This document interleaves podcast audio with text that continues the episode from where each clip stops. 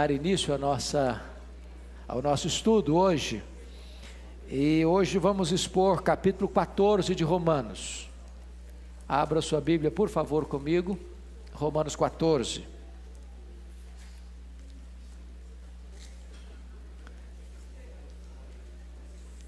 Romanos capítulo 14.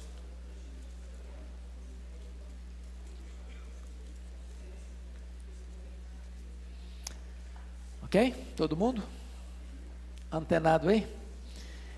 Então vamos fazer essa leitura você acompanha, por favor. Está escrito o seguinte: Acolhei ao que é débil na fé, não, porém, para discutir opiniões. Um crê que de tudo pode comer, mas o débil come legumes. Quem come, não despreze o que não come, e o que não come, não julgue o que come, porque Deus o acolheu. Quem és tu que julgas o servo alheio? Para o seu próprio Senhor está em pé ou cai, mas estará em pé porque o Senhor é poderoso para o suster. Um faz diferença entre dia e dia, outro julga iguais todos os dias. Cada um tem a opinião bem definida em sua própria mente. Quem distingue entre dia e dia, para o Senhor o faz. E quem come, para o Senhor come, porque dá graças a Deus. E quem não come, para o Senhor não come, dá graças a Deus. Porque nenhum de vós vive para si mesmo, nem morre para si mesmo. Porque se vivemos, para o Senhor vivemos, se morremos, para o Senhor morremos. Quer pois vivamos ou morramos, somos do Senhor. Foi precisamente para esse fim que Cristo morreu e ressuscitou, para ser Senhor tanto de mortos como de vivos. Tu, porém, por que julgas teu irmão? E tu, por que desprezas o teu? Pois todos compareceremos perante o tribunal de Deus, como está escrito. Por minha vida, diz o Senhor, diante de mim se dobrará todo o joelho e toda língua dará louvores a Deus. Assim, pois, cada um de nós dará contas de si mesmo a Deus. Versículo 13. Não nos julguemos mais uns aos outros, pelo contrário, tomai o propósito de não pôr destropeço ou escândalo ao vosso irmão. Eu sei e estou persuadido no Senhor Jesus de que nenhuma coisa é de si mesma impura, salvo para aquele que assim a considera. Para esse é impura. Se por causa de comida o teu irmão se entristece, já não anda segundo o amor fraternal. Por causa da tua comida, não faças perecer aquele a favor de quem Cristo morreu. Não seja, pois, vituperado o vosso bem, porque o reino de Deus não é comida nem bebida, mas justiça e paz e alegria no Espírito Santo. Aquele que deste modo serve a Cristo é agradável a Deus e aprovado pelos homens. Assim, pois, seguimos as coisas da paz e também as da edificação de uns para com os outros. Não destruas a obra de Deus por causa de comida. Todas as coisas, na verdade, são limpas, mas é mal para o homem o comer com escândalo. É bom não comer carne, nem beber vinho, nem fazer qualquer outra coisa com que teu irmão venha a tropeçar ou se ofender, ou se enfraquecer. A fé que tens, tem-na para ti mesmo, perante Deus. Bem-aventurado é aquele que não se condena naquilo que aprova. Mas aquele que tem dúvidas é condenado a se comer, porque o que faz não procede de fé, e tudo que não procede ou não provém de fé é pecado. Vale a pena ler o versículo 1 do capítulo 15. Ora, nós que somos fortes devemos suportar as debilidades dos fracos e não agradar a nós mesmos. Eu quero hoje tratar com vocês, à luz desse texto, sobre o tema o relacionamento entre irmãos que pensam diferente. Esse é um negócio fenomenal, né? Como é que você lida, como é que você convive com pessoas que são seus irmãos na fé, mas que não pensam como você em alguns aspectos. Preste bem atenção, não estou falando de diferenças doutrinárias. Você e eu não podemos pensar diferente do ponto de vista doutrinário, dos pilares da nossa fé. Ah, pastor, eu acho que Jesus Cristo não é Deus, não. Ah, mas é, tudo bem, a gente pensa diferente, mas estamos juntos. Não, não, não, não. Não é isso não. Não é isso não. Ah, pastor, eu acho que a Bíblia não é palavra de Deus, não, mas estamos juntos. Não, não, não, não. Não é disso, né? Você não tem liberdade de pensar diferente nisso, não. Paulo não está tratando de doutrina, está tratando aqui de relacionamento e assuntos secundários. E nesse aspecto de secundário, é, ele está falando aqui de liberdade cristã. Ou seja, com respeito à liberdade cristã, nós temos que fazer algumas distinções. Aquilo que nós chamamos de coisas morais, aquilo que nós chamamos de coisas imorais e de coisas amorais. Em outras palavras,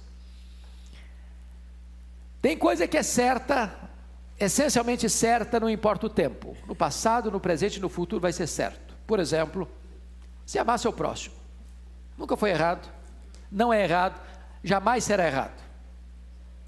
Tem coisa que é imoral qualquer época da vida, qualquer tempo. Né? Por exemplo, é, a prostituição, a mentira, o roubo, a maldade. Foi errado ontem, é errado hoje, vai ser errado amanhã. Mas tem coisa que depende, depende, depende do contexto, depende do lugar.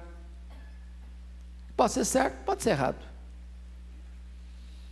É o contexto aqui que ele vai trabalhar de dieta, comida, como não come, ou de dias sagrados, guardo ou não guardo, observo ou não observo. Então, ele divide, divide a igreja, Paulo, naquilo que ele chama de crentes fracos e crentes fortes. O crente forte é aquele que compreendeu melhor o cristianismo, a fé cristã, e não fica preso a determinadas peias de hábitos, de costumes. Não ah, põe essas regrinhas de cardápio, não, isso eu não posso comer, não, aqui não posso comer, não, isso aqui não pode comer, isso aqui não deve comer, se comer isso aqui é pecado, se deixar de comer também é pecado, é, é, se, se eu guardo esse dia eu estou pecando, se eu não guardo eu estou pecando. Essas coisinhas, esses detalhes, algumas pessoas venceram isso. Eles chamam de crentes fortes. O crente fraco é aquele que ainda está preso a essas práticas, esses hábitos, esses costumes. Não, não pode comer. Não, não pode beber. Não, não pode guardar esse dia ou não guardar aquele outro dia. E ele fica melindrado se você come, se você bebe, se você guarda ou não guarda determinado dia. Então, quais eram os dois pecados básicos que estavam acontecendo aí? Primeiro, os crentes fracos julgavam os crentes fortes. Você está comendo isso? Ah, você não é crente então. Aí julga. Qual era o pecado do crente forte? Coitado, crente imaturo, beber na fé. Aí julgava o outro, desprezava o outro. Um peca porque julga, o outro peca porque despreza. Então vamos dar uma olhadinha que nesses aspectos da liberdade cristã nós temos que ter alguns cuidados. Olha aí comigo, capítulo 14, versículo 15. Se por causa de comida o teu irmão se entristece, já não anda segundo o amor fraternal. Por causa da tua comida, não faça perecer aquele a favor de quem Cristo morreu. Então, se você é um crente forte, não posso comer de tudo. Mas você está lá convivendo com um irmãozinho fraco na fé, que não, isso aqui não pode comer. Por exemplo, você comeu uma galinha molho pardo, tem muita gente escandalizada, pode comer sangue. E aí, se você é um crente, pode comer galinha molho pardo, pode comer. Mas se você está perto de um crente fraco que ele acha que é pecado comer, e você come só para afrontá-lo, você está pecando, você está ofendendo o seu irmão. Então, você não pode ser governado por esse espírito de querer é, desprezar o outro, porque ele não tem a compreensão que você tem. Tá? Olha o versículo 21. É bom não comer carne, nem beber vinho, nem fazer qualquer outra coisa com que teu irmão venha tropeçar, ou se ofender, ou se enfraquecer. Então, aquilo que você acha que é certo, e para você é certo, e você não está pecando em fazer, é amoral. Você fazer ou não fazer, não sendo melhor nem piora.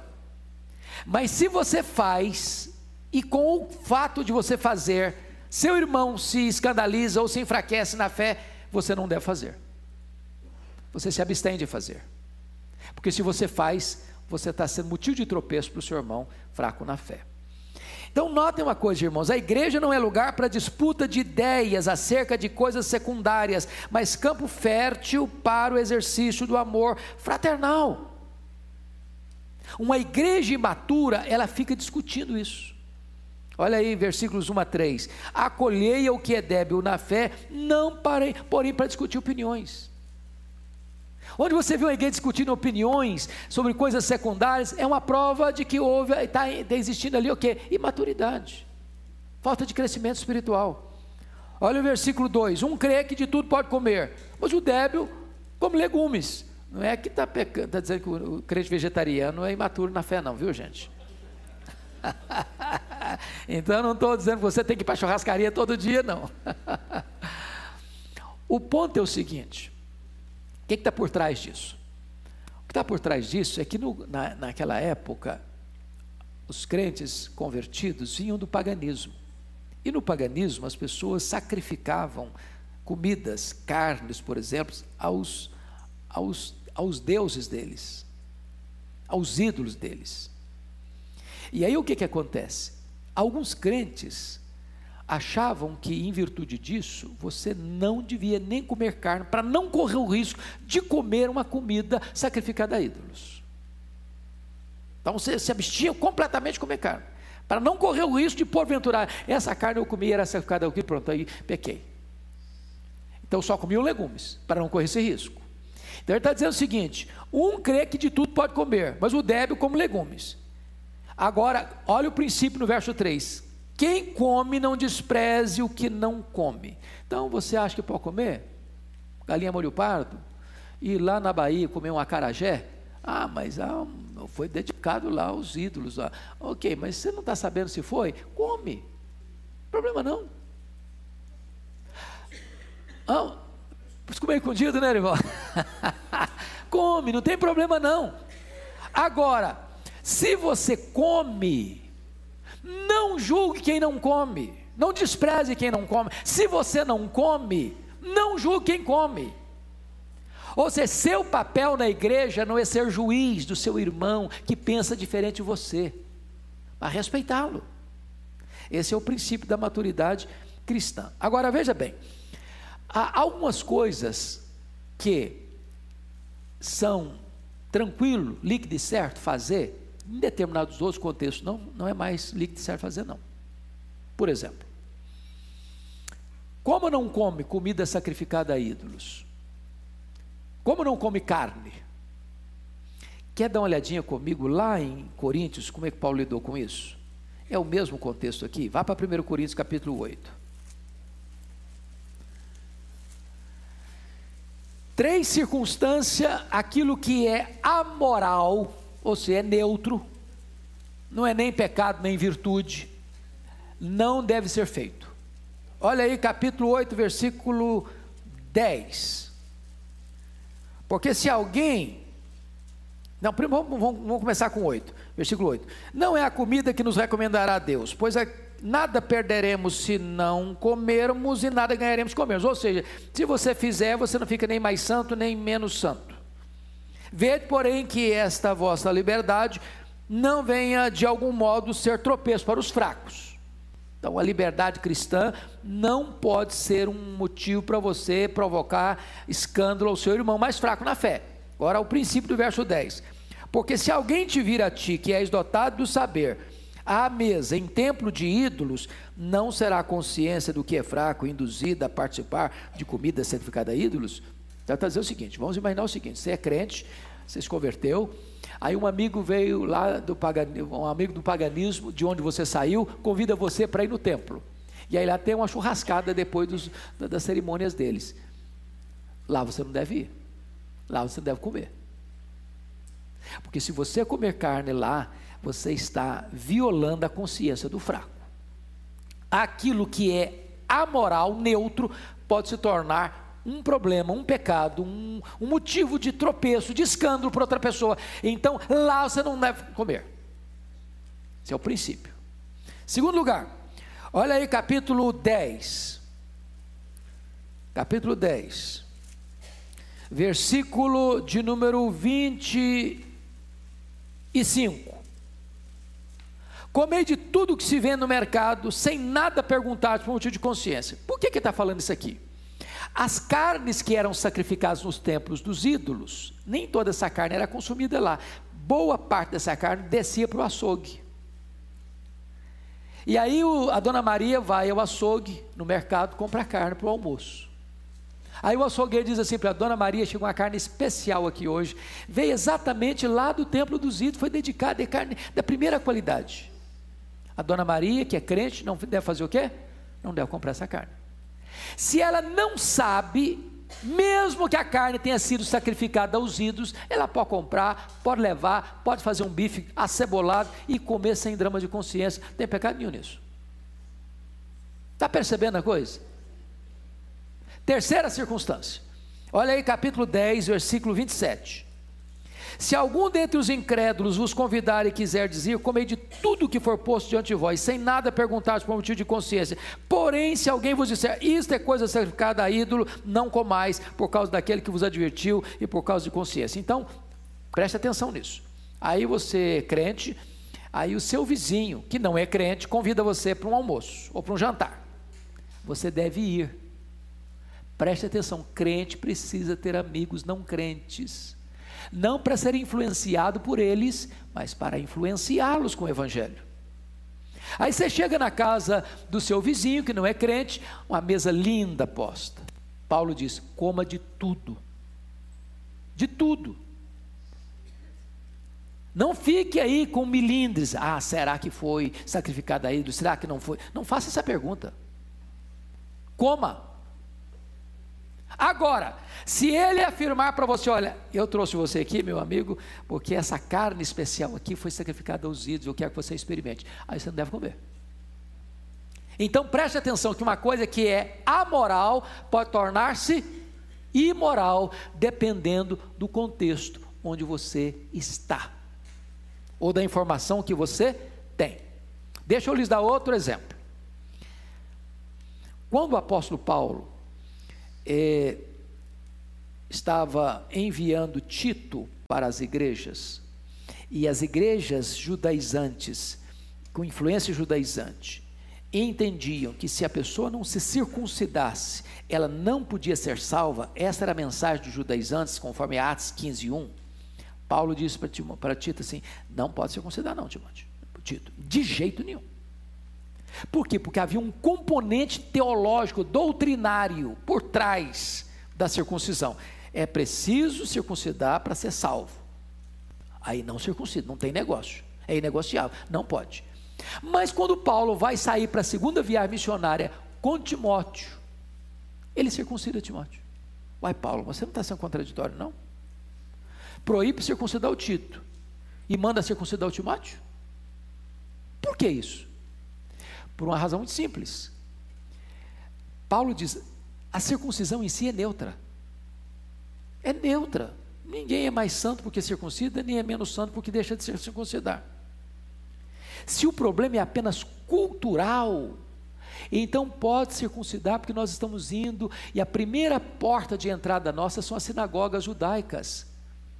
E quando você é circuncidado, você abre caminho cultural para pregar o evangelho. Então, se o problema é apenas cultural, circuncida o Timóteo. Agora, se você diz que é preciso circuncidar para ser salvo, não circuncida o Tito. Está claro isso, irmãos? Está claro isso? Ok. Então, é esse o aspecto que eu chamo a atenção dos irmãos para nós entrarmos na exposição desse capítulo 14. Então vamos lá. Acolha seu irmão e aprenda a viver com os diferentes. Essa é a tese dele até o versículo de número 12. Então, ah, por que, que você eh, deve acolher os fracos? Então vamos lá? Vamos voltar agora para Romanos, tá bom? Romanos 14. Acolhei o que é débil na fé. Por que, que você deve acolher o que é débil na fé? Primeiro, você deve acolher o que é débil na fé, porque Deus o acolheu. Olha aí, versículos 1 a 3. Acolheu o que é deve na fé, não para discutir opiniões. Um crê que de tudo pode comer, mas o deve como legumes. Quem come não despreze o que não come, e o que não come não julga o que come, porque Deus o acolheu. Então você não pode viver um cristianismo cheio de legalismos, de regrinhas. E dizer o seguinte: não, você faz isso, então você não pode ser crente, você não é da igreja, você não pode ser membro da igreja, você não pode ter comunhão conosco. Não, não faça isso. Sabe por quê? Porque o irmão que é débil na fé foi acolhido por Deus. Aquele irmão que é forte na fé foi acolhido por Deus. O que forma, o que traz comunhão e o que faz alguém pertencer à igreja é se ele foi acolhido por Deus. Se Deus acolheu, quem é você para não acolher? Se Deus aceitou, quem é você para rejeitar? Pois não, pastor João. Boa pergunta. Boa pergunta. O falso crente tem duas características. Primeiro, o falso crente é aquele que não crê nas verdades essenciais da fé cristã. Então, é um herege. Nós, o que, que nós fazemos de distinção, irmão, entre seita e igrejas, uma igreja evangélica? Seitas são aqueles grupos religiosos que não têm as doutrinas essenciais do cristianismo. Por exemplo, a Bíblia é a única regra de fé e prática. Há um único Deus, Pai, Filho e Espírito Santo. Só existe um Salvador, Jesus Cristo. Só existe um caminho para Deus, é Jesus Cristo. Não há salvação a não ser que você se arrependa e creia em Jesus. Você que creu no Senhor Jesus, você tem a vida eterna. Você, depois que morre, vai ser ressuscitado. E tem dois destinos: céu e inferno. Se você não crê nessas verdades essenciais, você não pode ser um cristão. Então, aceita. Ou uma pessoa é um falso cristão quando ele professa esta fé verdadeira de boca, mas a vida dele não foi transformada. Então ele fala uma coisa e vive outra. Ele nunca foi convertido ele faz parte do rol de membros da igreja, mas o nome dele não está escrito no livro da vida. Isso é um crente falso. Agora, o que é, que é um crente débil na fé? É um crente que ele crê nas verdades essenciais, ele é convertido, mas ele é limitado no seu entendimento, no, sua, no seu conhecimento, na sua compreensão da liberdade cristã. Ele se restringe de coisas que ele pode fazer e não faz, porque ele tem deficiência no entendimento. Então, deixa eu dizer uma coisa aqui para os irmãos. Às vezes, muitos irmãos estão errando, não é porque tem dolo, é porque tem falta de informação, de conhecimento. Cabe a nós discipular as pessoas, ensinar as pessoas, doutrinar as pessoas, porque o conhecimento que as pessoas têm é que vai libertando as pessoas de todas essas amarras, essas peias, sejam culturais ou sejam do legalismo religioso, para deixar de ser um crente fraco para ser um crente forte. Paulo está lidando aqui conosco nesse texto é como conviver com os diferentes. Porque é possível que você tenha do seu lado aqui na igreja, na mesma igreja, igreja Pretende de Pinheiros, um que diria, na linguagem de Paulo, é o crente forte. O que é o crente forte? É aquele que é regido pelo conhecimento das Escrituras, que não fica preso às peias culturais ou legalistas da religiosidade. Pode, não pode, toca, não toca, faz, não faz, vá, não vá. Agora, o que, que Paulo está dizendo? Se você, versículo 2, quem come, não despreze o que não come. Não, se você não come, você é um crente fraco, então você não quer nem levar você em consideração. Se você não come, não julgue o que come. Paulo está mostrando os dois pecados aqui. Primeiro pecado é o pecado de julgamento. Segundo pecado é o pecado de desprezo. Esse é o ponto aqui. Segundo aspecto, não sei se eu respondi sua pergunta, Arivão. Está respondido. Ah, qual é a nossa função na igreja então? Olha o versículo 4 e 5. É acolher e não julgar. Vamos ler o 4 e 5 comigo? Vamos lá? Quem és tu que julgas o servo alheio? Para o seu próprio Senhor está em pé ou cai. mas estará em pé porque o Senhor é poderoso para o suster. Um faz diferença entre dia e dia, outro julga iguais todos os dias. Cada um tem opinião bem definida em sua própria mente. O que ele está dizendo é o seguinte: quem és tu que julga o servo alheio? Então, seu papel não é julgar, o seu papel é acolher. Aqui.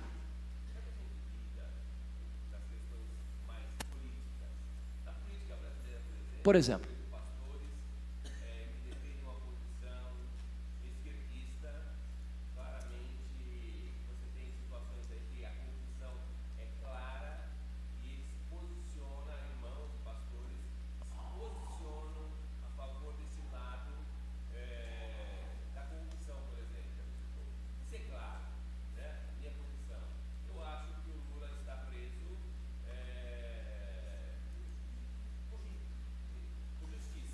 Pois não.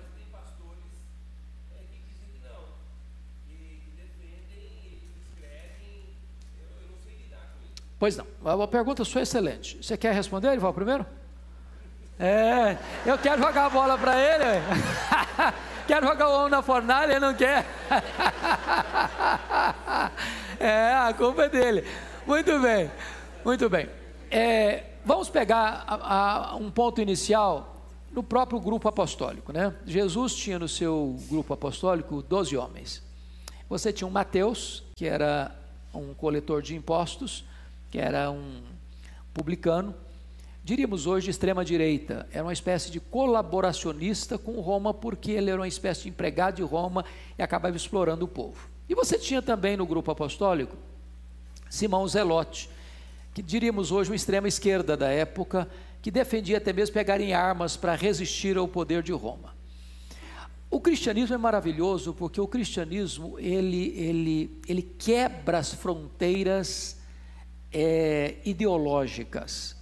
É claro que não estou querendo afirmar com isso que Mateus continua sendo um homem de extrema direita ou que o Zelote continua sendo um camarada de extrema esquerda, mesmo sendo um apóstolo. O que eu estou dizendo é que o cristianismo arrebanha gente de todas as ideologias e transforma essas pessoas. Agora, nós precisamos ter a nossa consciência esclarecida pela palavra de Deus.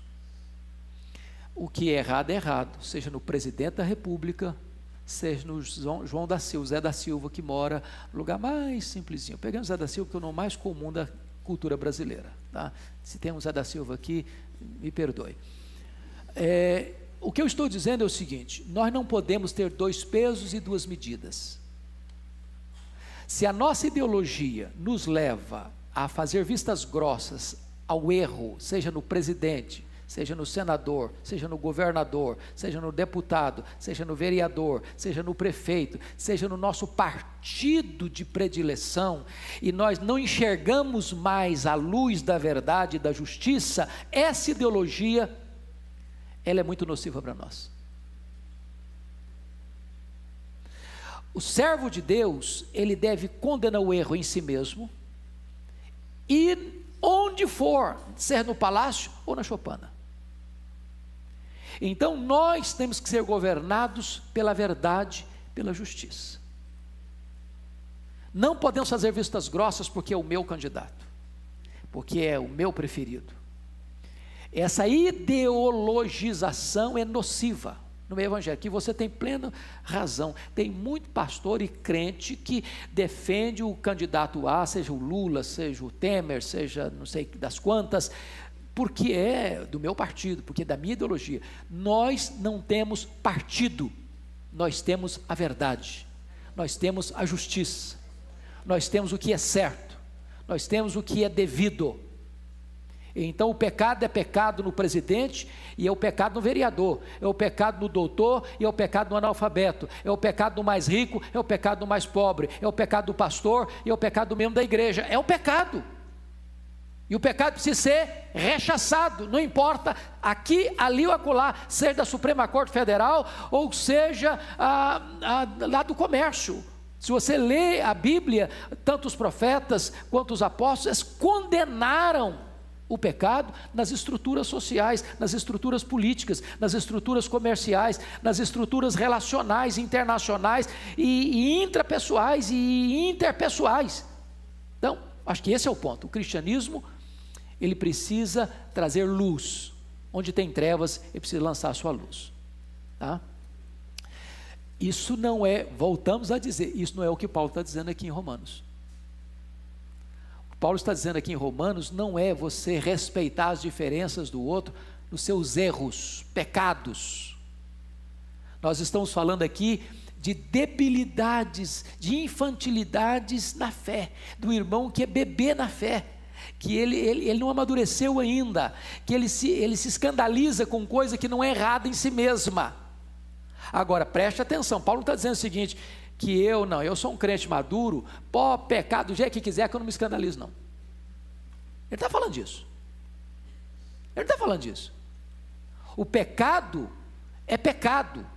E ele tem que ser confrontado e resistido em qualquer fronte, em qualquer época, em qualquer estrutura. Ok? Vamos para frente um pouco? Pode me interromper, eu fico muito feliz quando alguém interrompa para a gente avançar. Ah, olha o versículo 6 comigo. Nossa função na igreja é fazer tudo para agradar a Deus e não para ganhar a aprovação dos homens. Vamos ler o 6 comigo? Vamos lá? Quem distingue entre dia e dia, para o Senhor o faz. E quem come, para o Senhor come, porque dá graças a Deus. E quem não come, para o Senhor não come, dá graças a Deus. O que, é que ele está dizendo com isso? Vamos imaginar o seguinte: eu acho que eu posso comer carne, mesmo tendo a possibilidade dessa carne, não sei de onde vem essa carne. Lembra da época de uma paranoia que houve aí? Você não pode. Não, a carne, carne louca ainda é outra coisa. É, por exemplo, não vou tomar Coca-Cola porque o dono da Coca-Cola é satanista. Lembra disso? Não vou comer esse produto, porque esse produto, o cara que fez, o cara não tem compromisso com Deus lá. Aí virou a paranoia. Teve uma época que não podia usar uma cortina com, com determinadas cores, porque aquilo era do demônio. A nova era, na época desse troço, virou uma, virou uma confusão. Então, a, a, as pessoas viram, viram uma paranoia. Você vai no supermercado, você não fica perguntando quem fez, quem foi o fabricante, se o cara era crente, se não era crente, se era satanista, se não era satanista. Você não vai fazer essa tipo pergunta, gente. Agora, se você vai lá e compra e come, você come, porque você dá graças a Deus, eu estou comendo. Mas o camarada que é fraco na fé, ele, ele não tem essa consciência, então ele não compra, ele não compra mesmo, não vou comprar porque o camarada que fabricou não é crente, porque não sei o quê, e ele não come, porque ele dá graças a Deus que não come, então está tudo bem, ué. se você tem essa consciência desse jeito, você não come, você dá graças a Deus que não come, o outro come, dá graças a Deus que come, então está certo, seu propósito qual é? É agradar a Deus. Hã? Motivação é a mesma, é agradar a Deus. Pronto, está resolvido o assunto, diz o apóstolo Paulo. Vamos adiante um pouquinho. Nossa função na igreja é viver para agradar a Deus e não a nós mesmos. 7 e 8. Vamos dar uma olhadinha agora no 7 e 8? Vão comigo? Porque nenhum de nós vive para si mesmo, nem morre para si. Porque se vivemos, para o Senhor vivemos. Se morremos, para o Senhor morremos. Quer pois vivamos ou morramos, nós somos do Senhor. Então, tanto viver quanto morrer, você faz para Deus. Eu vivo para Deus, eu morro para Deus. Meu propósito é agradar a Deus. Não é agradar a mim. O grande problema que Paulo está tirando aqui é o chamado egoísmo. Eu vivo para mim, tudo tem que viver em função de mim, tudo tem que agradar a mim, tudo tem que estar de acordo com a minha visão, com a minha ótica, com a minha perspectiva, com o meu gosto, com a minha preferência, com a minha opinião. Não, aí você está transformando o cristianismo numa ilha para você. Você vive para Deus, você morre para Deus, você vive para agradar a Deus, não para agradar você mesmo. Esse é o princípio que Paulo está lidando aqui com a questão da liberdade cristã. Vamos adiante no versículo 9. Nossa função na igreja é vivermos debaixo do senhorio de Cristo. Pode ler o 9 comigo? Vamos lá?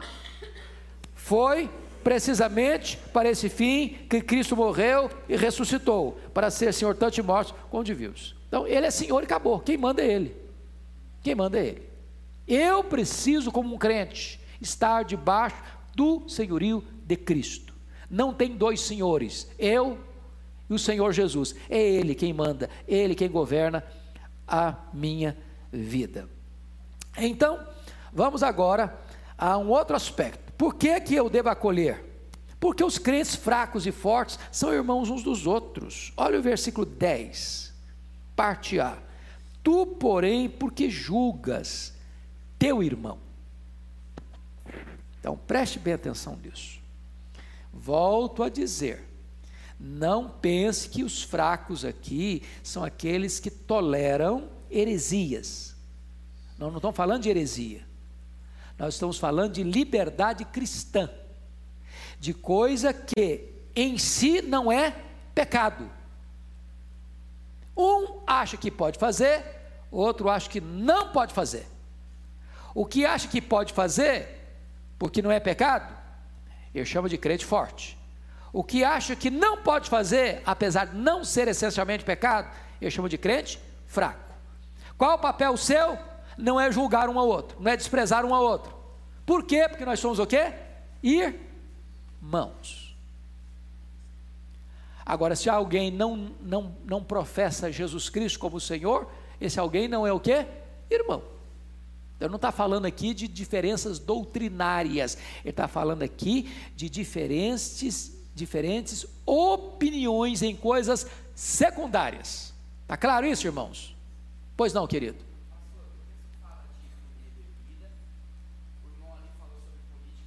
Ok? Não era o problema cultural da época, pode ser nosso. Pode ser nosso, pode ser nosso.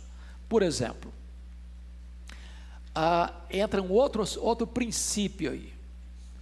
Qual que é o princípio da vestimenta nossa? Decência. Decência. Uma pessoa pode vir com qualquer roupa dizer, poder pode. Mas imagine uma senhora entrando de maiô aqui no culto. Maiô uma veste boa? Para a praia é. Para a praia é. Para a igreja não. Imagine uma moça de mini saia. Não é uma roupa própria para a igreja. Eu não sei nem para onde é própria. Não vou nem me aventurar. Agora imagine que eu sou brasileiro, entro aqui de um roupão igual se eu fosse um, um oriental lá com um turbante na cabeça. Estou bem vestido, estou, mas estou fora do lugar. Não é a minha cultura. Vou chamar a atenção. Você está chamando a atenção para você e não para o Senhor. Então, quem compra o Senhor come, quem bebe o Senhor bebe, quem veste o Senhor veste.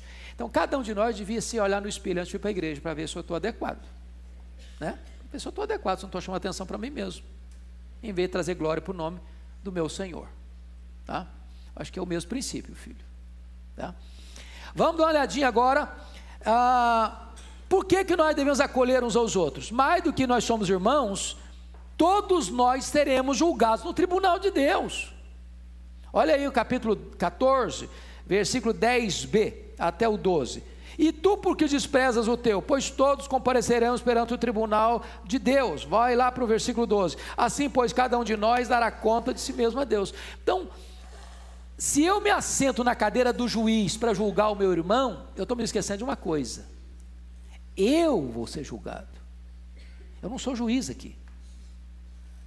Eu vou ter que comparecer, o meu irmão também. Então, em vez de eu ficar julgando o meu irmão, eu preciso entender que eu vou passar pelo crivo do julgamento. Crivo do julgamento. Aí você pode até argumentar, bom, mas então nós não podemos julgar nada. Não, gente, vamos entender de novo. A Bíblia diz lá em Mateus 7, 7, não julgueis, para que não sejais julgados. Mas então quer dizer que eu não posso julgar nada nunca? Em época nenhuma, em nada? Claro que eu preciso julgar. Jesus alertou sobre os falsos profetas os falsos mestres. Como é que você pode saber se alguém é um falso mestre? Se você julga o que ele está falando. A Bíblia até diz: quando o pastor Ival subir para o púlpito e eu subir para o púlpito, e o pastor Rodney subir para o púlpito, e outro pastor subir para esse púlpito, você que está sentado aqui, você tem que julgar o que nós estamos pregando. Você está com a Bíblia na mão. Se o que nós estamos pregando tem base aqui. E se um dia, um de nós, porventura, vier ter um tropeço, um cochilo, e nós pregarmos algo que não esteja aqui, cabe a você chamar de falar, olha, pastor, ou fulano, olha, você pregou, mas vamos explicar melhor esse negócio aqui. Não está de acordo aqui não, como é que é esse negócio? Vocês perceberam isso? A autoridade é da palavra. autoridade da palavra. Eu e Arival e todos os pastores somos servos da palavra. Então preste atenção que quando a Bíblia diz não julgar, não está falando que você não possa ter discernimento do que é certo do que é errado. Então vale tudo, passa tudo, então não fala nada. A igreja é, é, é um grande guarda-chuva que acolhe qualquer pessoa. Não, nós não somos uma igreja inclusivista e, e, e universalista. Na igreja de Deus, da Apocalipse 21, tem porta aberta para todo lado. Tem porta para todos, mas não tem porta para tudo. O pecado não pode entrar. O que é errado não pode entrar. Está percebendo isso? Está claro isso? Ok. Pois não, pastor. Ah,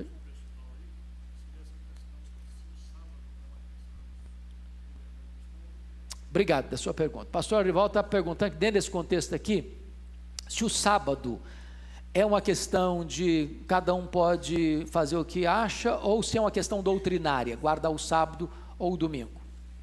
A pergunta é uma pergunta excelente. Né? Eu não sei se a resposta. Eu não sei se a resposta vai ser excelente, mas a pergunta é boa, né? É, você está aqui para me ajudar, você é um cara abençoado. é, Sorival é coisa gente boa, viu? Depois ele me paga um café. É. Depois, é, depois ele me ajuda, ele me paga um cafezinho. É, um almoço, que é melhor ainda.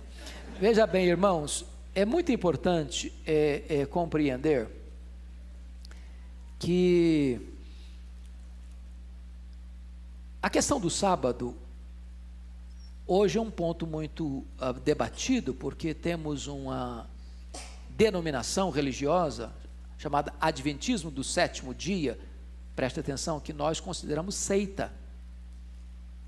Por que consideramos seita? Porque quatro doutrinas essenciais da fé cristã são negadas por essa denominação.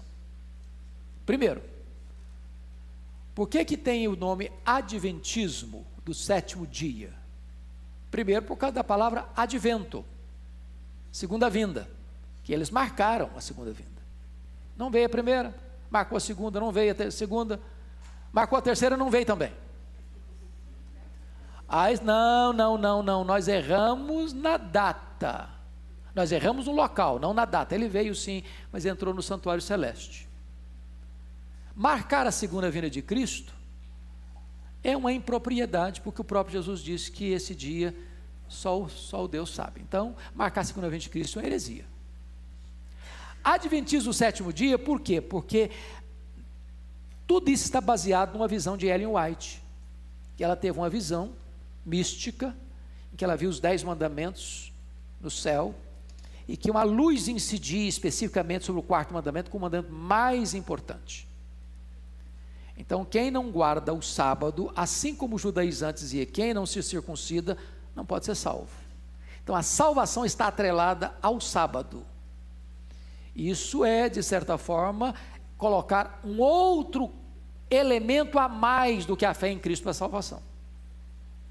A salvação não é só em Jesus, Jesus mais o sábado. E a Bíblia não diz que é Jesus mais o sábado, nem Jesus mais a circuncisão, nem Jesus mais isso, nem Jesus mais aquilo. A salvação é só em Jesus. Depois eu vou entrar na questão do sábado ainda, mas vamos para o terceiro ponto. O terceiro ponto é que também ao mostrar que Jesus veio para o santuário celeste para fazer a expiação, está se negando a expiação plena, completa e cabal da cruz. A doutrina da expiação é a doutrina essencial da fé cristã.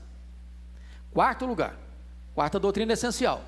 O Adventismo nega as penalidades eternas. O Adventista diz que não tem inferno. Morreu, está salvo, ok. Está perdido, acabou. Não tem inferno. Ora, mas quem mais falou de inferno na Bíblia foi o próprio Senhor Jesus. É uma doutrina que talvez nós gostaríamos de tirar da Bíblia, mas está na Bíblia. Então, é, é por isso que a igreja evangélica, historicamente, não entende que o Adventismo seja uma igreja evangélica, mas uma seita. A questão do sábado, veja bem, é, precisamos entender o que é princípio e o que é cultural. O que é princípio? Princípio é que Deus ordenou ao homem trabalhar seis dias e descansar. A palavra sábado significa o quê? Descanso. Descanso.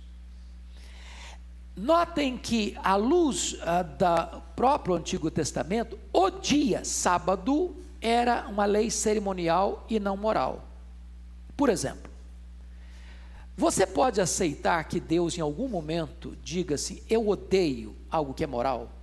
Eu odeio que você não tenha outro Deus. Eu odeio que você não seja um idólatra. Eu odeio que você não tome meu nome em vão. Eu odeio que você honre seu pai e sua mãe. Eu odeio que você não mate. Eu odeio que você não adultere. Eu odeio que você não furte. Eu odeio que você não fale mal testemunho, não, não, não faça. Ah, ah,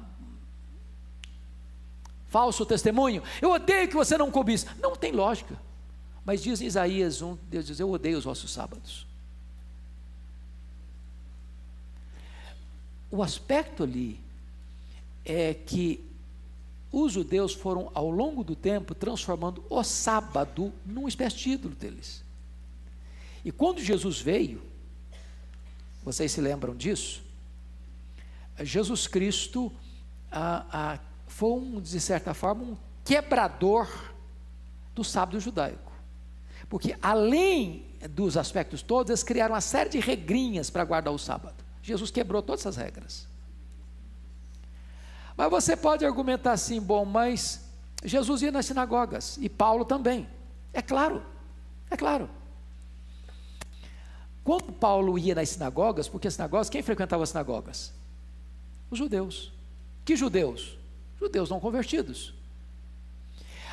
Paulo ia na sinagoga porque ali era o primeiro ponto de contato para pregar o evangelho, porque aqueles judeus já acreditavam no Velho Testamento. Cabia a Paulo mostrar pelas profecias que aquele Messias que eles aguardavam era o Jesus de Nazaré. Então ele ia na sinagoga. Mas no momento em que aquele judeu ou um gentio era convertido a Cristo e entrava para a igreja cristã, a igreja cristã observava qual dia da semana para o seu culto, para celebrar a ceia, o domingo. Se o sábado judaico, diríamos, do Velho Testamento, marca a obra da criação, o dia do Senhor marca a obra da redenção. Então Jesus ressuscita no domingo, o Espírito Santo é derramado no domingo, a igreja apostólica se reunia para celebrar a ceia no domingo, o apóstolo João apareceu na ilha de Patmos para o Senhor Jesus apareceu para João na ilha de Patmos no domingo. E Paulo vai dizer em Colossenses que o sábado era sombra da realidade que é Cristo. Jesus é o nosso sábado, ele é o nosso descanso. Então, não é, penso eu, pastor Arival, a, se nós, nós vamos pegar a ideia da, da, circuncisão do Tito e do Timóteo. Se o camarada diz que é preciso guardar o sábado para ser, o sábado para ser salvo, eu digo igual a Tito, não circuncide. Não guarde. Porque se você acha que você vai guardar o sábado para ser salvo, você está anulando a cruz. Você está substituindo a cruz. Você está dizendo que a cruz não foi suficiente. Mas se você guarda o sábado, ah, eu quero guardar o sábado, que eu acho que não tem problema guardar o sábado. Tudo bem, você não acha que deve guardar o sábado, guarde guarde. Se não é essencial, problema nenhum. Nós cristãos entendemos que guardamos o domingo, porque é o dia que o Senhor ressuscitou entre os mortos, é o dia em que a vitória sobre a morte foi conquistada, é o dia em que é, leia os, os, os, as, as, cartas de Paulo e o livro de Atos, você vai ver que a igreja se reunia no sábado. Você quer complementar mais alguma coisa importante? Eu não sei, o microfone talvez fosse bom. Está tá chegando. Depois eu dou a palavra para você, irmão, que pediu, tá?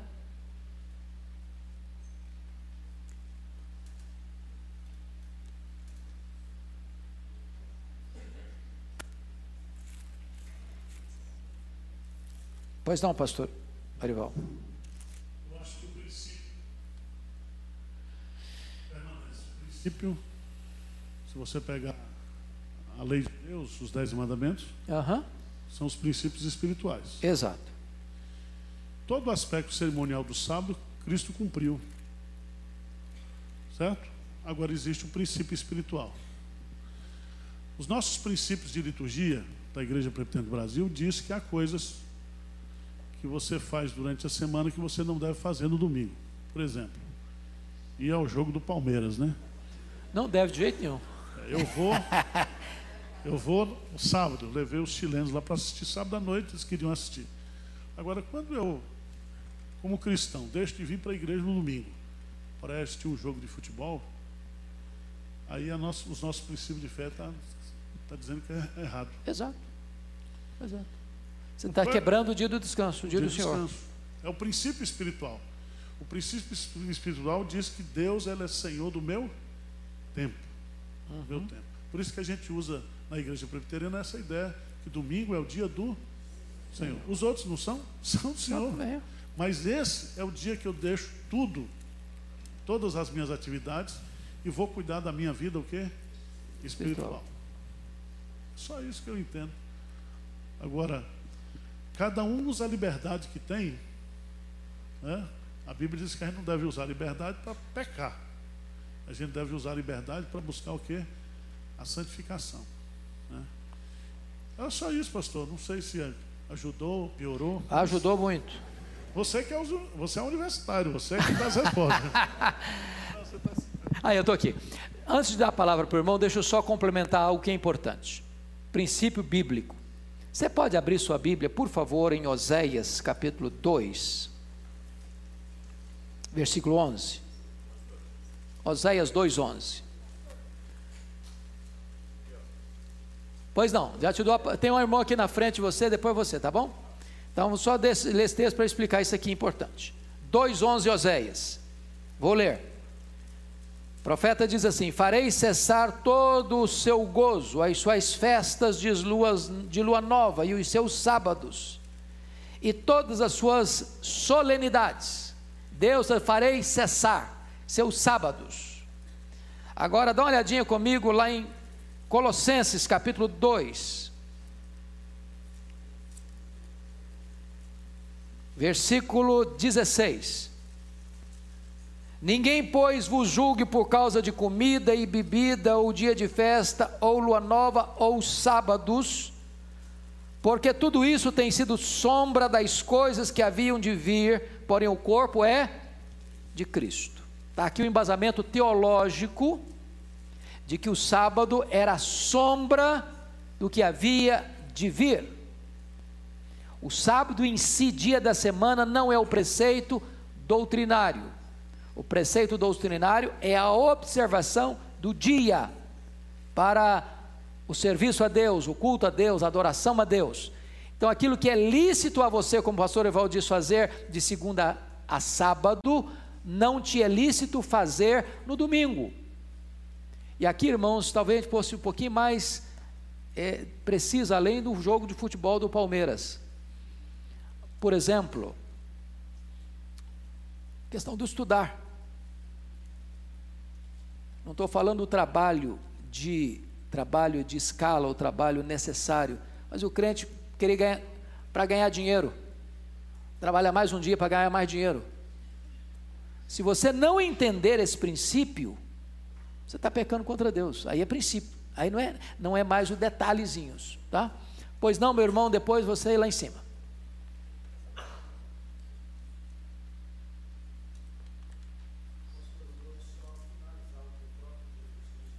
Sim. Eu sou maior que o sábado. Eu enxerguei já de filho. É. É, que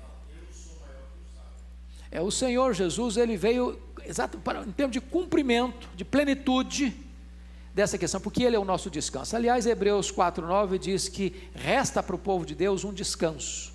E a palavra lá é sábado. Então, a ideia de sábado é, é desse descanso que Jesus veio trazer, né? Vinde a mim todos vós que estáis cansados e sobrecarregados, e eu vos aliviarei. Né? Tomai sobre vós o meu jugo e aprendei de mim, porque sou manso e humilde de coração, e achareis descanso para a vossa alma. E esse descanso é um descanso também eterno. Existe um sábado para nós, é um descanso eterno que nós temos em Cristo. Pois não, lá em cima. Obrigado. Bom dia. Bom dia. É, então, é, sobre o, o versículo 5 do- de Romanos, ele fala, é, um faz diferença entre Você o está em dia... Romanos 14, 5? Isso, 14, 5. Pois não. Um faz diferença entre o dia, mas o outro iguais joga todos os dias. Cada um esteja inteiramente seguro em seu próprio ânimo. Aí no 6. Aquele que faz caso do dia, para o Senhor o faz. O que come, para o Senhor come, porque dá graças a Deus. E o que Aham. não come, para o Senhor não come, e dá graças a Deus. Então aqui é a questão dos dias. Então quem acha que guarda um dia, guarde para Deus. É isso que eu estou entendendo? É, isso mesmo? É isso mesmo. O grande aspecto é esse. É esse. Você só não pode elevar esse aspecto para um aspecto essencial. Por exemplo, se a pessoa acha que ela tem que guardar o sábado para ser salva, ou até o domingo. Eu acho que se, se eu não guardar o domingo, eu não sou salvo, ou seja, eu agrego mais alguma coisa à obra de Cristo para a salvação, aí está errado. Aí está errado. O que Paulo está estabelecendo aí é que algum acha que esse dia, outro acha que aquele dia, mas ele não está entrando no componente da salvação. Porque se entrar no componente da salvação, eu agrego mais esse dia, a observação desse dia, além da obra que Cristo fez na cruz, aí o princípio já, de- já deixou de ser ah, opiniões diferentes para ser divergência doutrinária essencial, e aí nós não podemos negociar.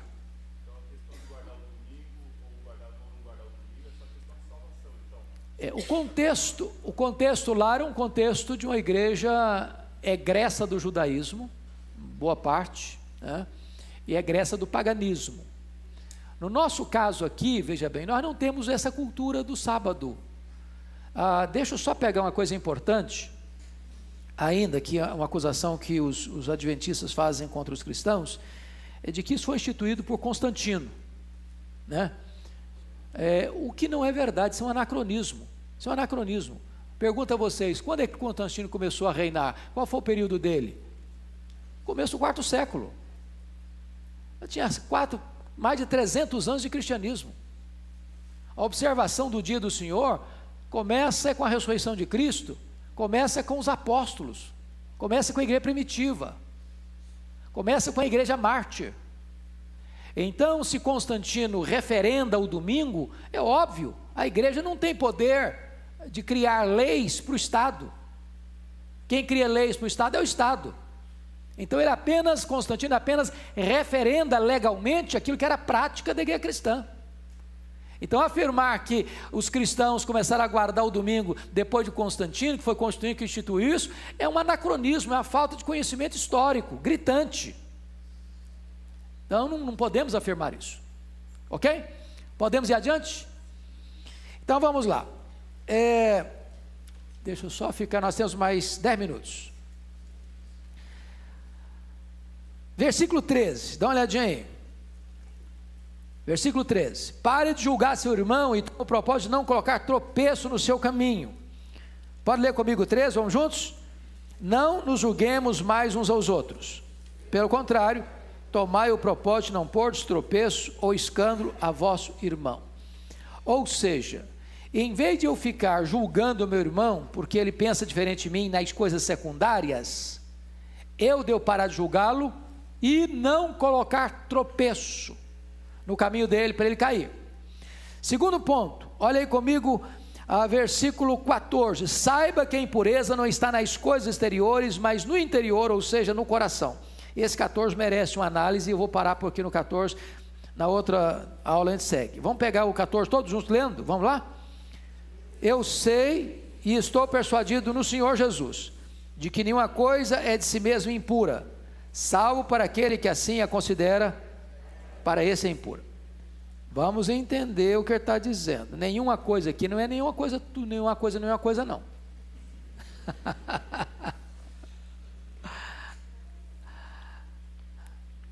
Por exemplo, você acha que a fornicação, a promiscuidade, é coisa impura? É ou não é? É. Ah, mas eu não acho. E aí? Para mim não é. Dá para defender essa tese? Não, não dá. Quando ele diz nenhuma coisa, ele não está falando de coisas morais em si, ou coisas imorais em si. Ele está falando, o contexto aqui é de cardápio e de dias. Está percebendo isso? Ele não está fugindo do contexto. Então ele está dizendo o seguinte: olha, o camarada que acha que comeu uma galinha molho pardo, ele está pecando, é impuro. É impuro para ele que acha que é impuro. Para o outro, não. O Senhor santificou todos os alimentos. Tudo que é recebido com ações de graça é proveitoso para comer. Agora, se uma pessoa acha que não pode, para ele é que não pode. E se ele comer achando que não pode, ele peca. Então, para ele é impuro. Ele se abstém. Mas aquilo não é impuro para aquele que entende que não é impuro. E pode comer e não peca. É isso que está aqui no versículo 14. Eu estou persuadido no Senhor, nenhuma coisa de si, de si mesma é impura. Ele está falando aqui de comida e de dias. Sal para aquele que assim considera, para esse é impura. Então, quero fechar aqui mostrando para os irmãos que tem coisas que são impuras mesmas. Não importa se você pensa que é ou que não é, não deixa de ser impura, porque essencialmente é impura. E não é disso que ele está tratando aqui. Pois bem, como esse assunto é um assunto ah, mais amplo e mais vasto. E como hoje, muito agradavelmente, vocês entraram um pouco mais na aula e fizeram perguntas, paramos aqui e na outra aula a gente segue daqui com o capítulo 15, tá bom? Deus abençoe e vamos agora para o intervalozinho para o culto das 11.